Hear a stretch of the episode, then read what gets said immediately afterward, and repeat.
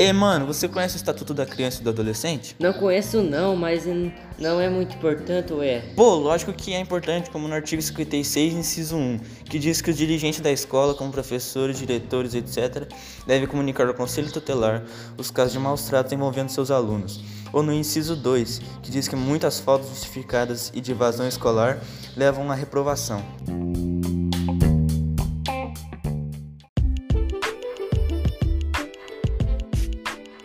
Olá, sou o Jean e estou com meu amigo falando sobre o artigo 54. Olá.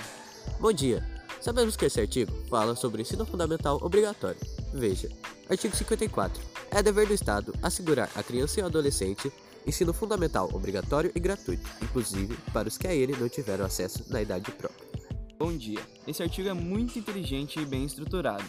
Pode ajudar muitas pessoas que procuram conhecimento para a vida. Um artigo muito bem pensado, feito para os adolescentes e crianças. Pode ajudar elas em diversas maneiras, e o fato de ser obrigatório faz com que todos tenham conhecimento para o futuro e forme uma geração excelente e inteligente. Exatamente, analisou muito bem e passou toda a visão que o brasileiro tem que ter. Obrigado, espero que o Brasil tenha muito mais artigos inteligentes e bem pensados igual a esse.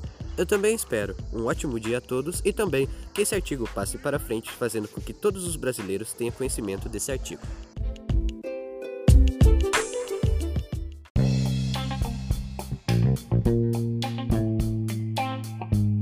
Hoje a gente vai falar do Estatuto da Criança sobre a lei de respeitar os valores culturais. Ei, Júlia, você sabia que no Estatuto da Criança e Adolescente tem um artigo que defende os valores culturais do adolescente e da criança? Não, Brenda, mas o que seria respeitar os valores culturais da criança e do adolescente? No artigo 58 diz assim: No processo educacional, respeitar-se os valores culturais e artísticos e históricos, propôs o contexto social da criança e adolescente, garantindo-se a estes a liberdade da criação e acesso às fontes de, de cultura.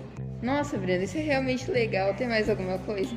Sim, tirando tudo isso que eu já disse, isso pode ensinar a criança a respeitar o próximo também, que é muito importante para a nossa sociedade.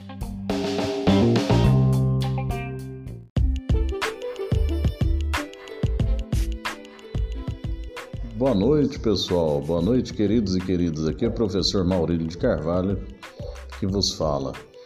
É, meu intuito aqui é falar sobre três gravações de artigos do Estatuto da Criança e do Adolescente que giraram em torno de um estudo de gênero envolvendo o gênero, estatutos, leis e regimentos e regulamentos.